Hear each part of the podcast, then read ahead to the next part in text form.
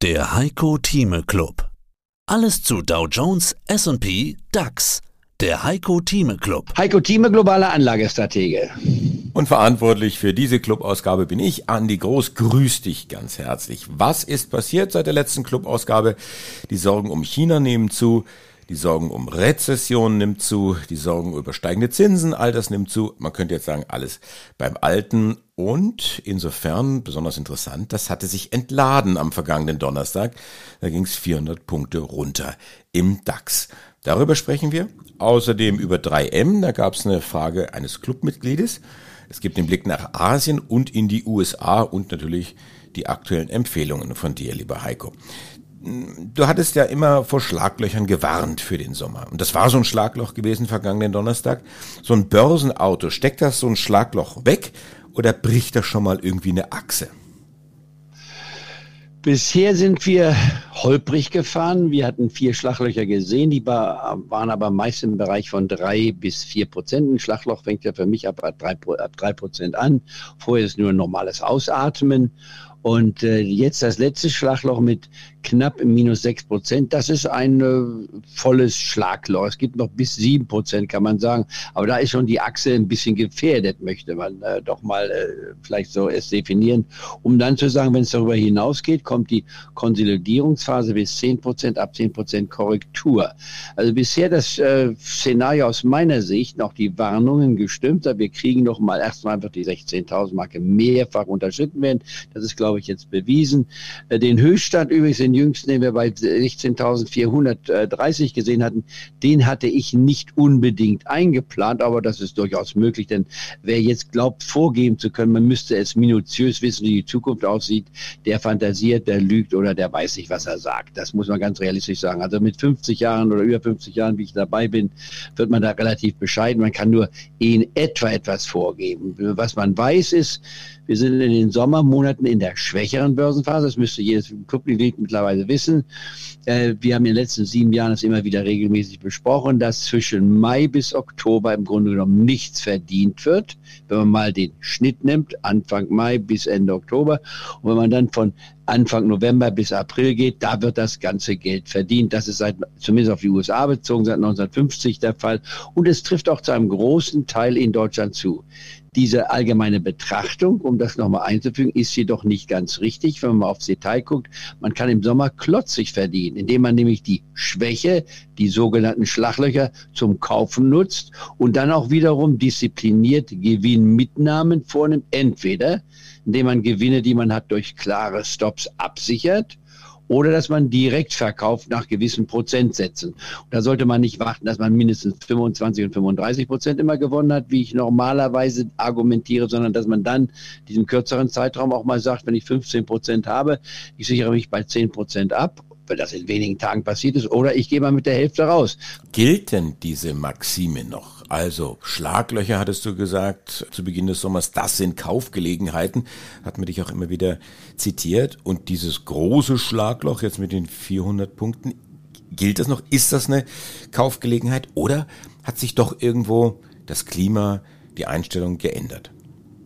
Dramatisch verändert, das ist richtig, aber es ändert nichts an meiner These. Ich habe das ja gerade in der FAZ-Beilage, die am Wochenende veröffentlicht wurde, beschrieben, indem ich eben sagte, äh, die Börsenhosse geht weiter. Aber die Börsenhosse ist ein, keine geradlinige Bericht äh, unter Schwankungen. Und wir dürfen nicht vergessen, wir hatten seit Ende September, als die meisten also von einem Riesenloch sprachen, und ich andeutete, dass das also die Tiefstände gewesen sein könnten. Ich habe in Konjunktiv gesprochen, denn man kann das ja nie genau definieren, nur nach der Wahrscheinlichkeit definieren. Und für mich war die Wahrscheinlichkeit Wahrscheinlichkeit hier bei 60 Prozent. Das ist schon eine deutliche Mehrzahl. Ich habe es dann anschließend Jahresende auf 80 Prozent erhöht, die Wahrscheinlichkeit. Wir haben seit Ende September im Rückblick jetzt einmal argumentiert, bis vor wenigen Tagen ein Plus gesehen beim DAX-Index von 38 Prozent. Ähnlich übrigens auch beim Freiverkehrsmarkt in den USA, dem sogenannten Nasdaq 100-Index. Das ist phänomenal. Und die äh, Markttechniker, die immer vorgeben, sie wüssten alles, äh, ich sage das mal etwas zynisch, ich komme mir, komm mir auch die Markttechnik an, aber ich bin kein Markttechniker, die haben immer davon gesprochen, der Markt bricht ein, der Markt bricht ein, der Markt bricht ein. Natürlich, wenn ich das regelmäßig wiederhole, ist wie eine Stückchen Uhr, die geht zweimal am Tag richtig, nicht? das ist klar.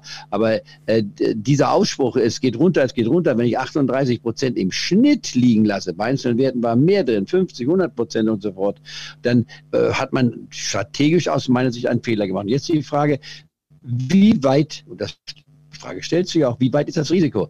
Das Risiko für mich heißt, ist eine zehnprozentige Korrektur, sprich ein Rückgang von 1700 Punkten, mal aufgerundet. Wir kommen von 16.400, also 10 Prozent, knapp 1700 Punkte, sprich 14.700. Ist das denkbar? Und die Antwort ist ja. Das ist absolut denkbar. Warum? Eine Korrektur innerhalb eines Zwölf-Monats-Zyklus, wenn man mal als Ausgangspunkt den Ende September nimmt, von jetzt bis zum Ende September, also Juli, August, September, nochmal drei Monate rundgerechnet, nicht wahr? Das ist durchaus möglich. Das entspricht auch dem langfristigen Trend, dass man immer in jedem Jahr fast ohne Ausnahme eine zehnprozentige Korrektur hat. Man weiß nie, von welchem Niveau es ausgeht. Ich würde jetzt mal vorschlagen, 16.400 dürfte es sein und dann bis 14.700 wäre eine Korrektur. Und die Korrektur, um es gleich weiter auszuführen, ist ja nicht nur 10 Prozent, da fängt sie an, sie geht auch dann bis 15 Prozent, dann hat man eine ganz normale Korrekturentwicklung, dann müsste also man nochmal 700 Punkte drauf tun und dann wären wir schon bei der 14.000 Marke. Also von der Historie her gesehen, ohne andere Details mit hineinzunehmen, die die aktuelle Lage widerspiegelt, wäre es denkbar. In anderen Worten, 14.000 bis 14.700 würde der historischen Norm entsprechen. Und jetzt kommt das Aber hinzu. Jetzt kommt die eigene Interpretation hinzu, äh, wo ich eben das Privileg in Anspruch nehme, dass aus meinem Gefühl heraus es nicht so stark nach unten gehen müsste. Kann ja, aber nicht müsste. Warum? Äh, was die Notenbanken tun, ist ein Spagat. Sie versuchen das Inflations äh, den Inflationsdrachen, denn sagen wir es mal, einzuengen und wieder auf die Basis von zwei Prozent zu bringen. Die Skeptiker haben das immer bezweifelt. Das geht nicht. Und wenn es klappen würde, nur mit einer schweren Rezession. Historischer Rückblick. Paul Walker, der gefeiert wird als ein ganz großer Investmentbanker. Ich stimme hinzu. Paul Walker, ich hatte ihn auch mal kennengelernt, war eine großartige Persönlichkeit. Aber er hatte nach dem ersten Fehlstart an Anfang der 80er Jahre dann nochmal nachgehakt, nachgelangt und dann kam man in eine Rezession in einem schweren Maßes. Und das will Paul und will auch Frau Lagarde vermeiden. Warum? Man ist klüger geworden, man hat mehr Instrumente im Markt zur Verfügung stehen, man kann das Feintuning machen.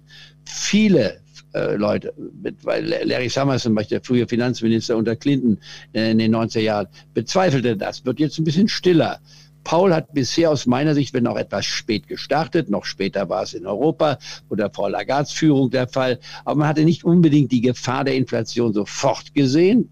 Das nehme ich den Leuten nicht übel, denn das konnte man eigentlich nicht sehen, was in 40 Jahren nicht passiert ist, zu sagen, das kommt jetzt sozusagen, als wenn man eine Pandemie voraussagen würde, nachdem sie 100 Jahre lang nicht da war. Das ist schwer auf den Punkt zu bringen. Aber man hat danach richtig gehandelt. Systematisch die Zinsen angezogen, vom Viertelprozentpunkt bis zum halben oder Dreiviertelprozentpunkt. Und jetzt sind wir auf einem Niveau, das in dieser Form von der Ausgangsbasis von 15 Monaten hergehend bisher noch nie in der Geschichte passiert ist. Das muss man auch mal wieder sehen. Die haben einen radikalen äh, Anstieg vorgenommen von 0 auf jetzt 5 Prozent in den USA. In Europa sind es 4 Prozent. Und die Inflation, und das ist für mich ganz entscheidend, das wird zu wenig kommentiert, ist ja schon zurückgekommen.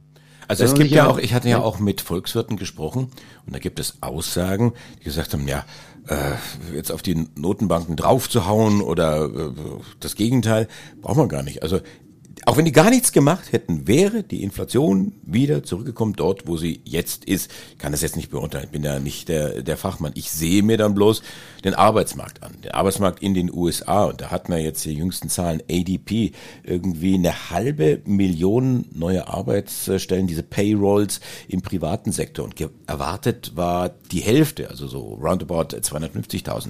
Da hat man noch den offiziellen Arbeitsmarktbericht der USA. Ist ein bisschen ähm, anders dann ausgefallen. Aber der, der Markt sagt jetzt sofort, um Gottes Willen, der Arbeitsmarkt ist so stark, jetzt, jetzt müssen die ja weiter die Zinsen anheben.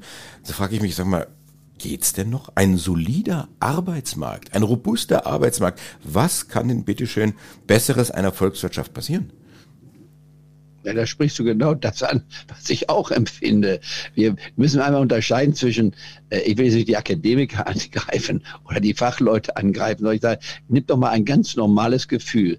Wenn jemand vor der Wahl steht, man muss sich dann persönlich nehmen. Ich brauche das mit 80 nicht mehr zu tun. Ich war, aber wenn man sagt, wenn man sagt, ich verliere meinen Arbeitsplatz, dann sagt man, toll, großartig, ich habe meinen Job verloren, liebe Familie, ich war, jetzt geht es dem Land gut. Ja, das ist das ganze Gegenteil. Man möchte den Arbeitsplatz behalten erhalten.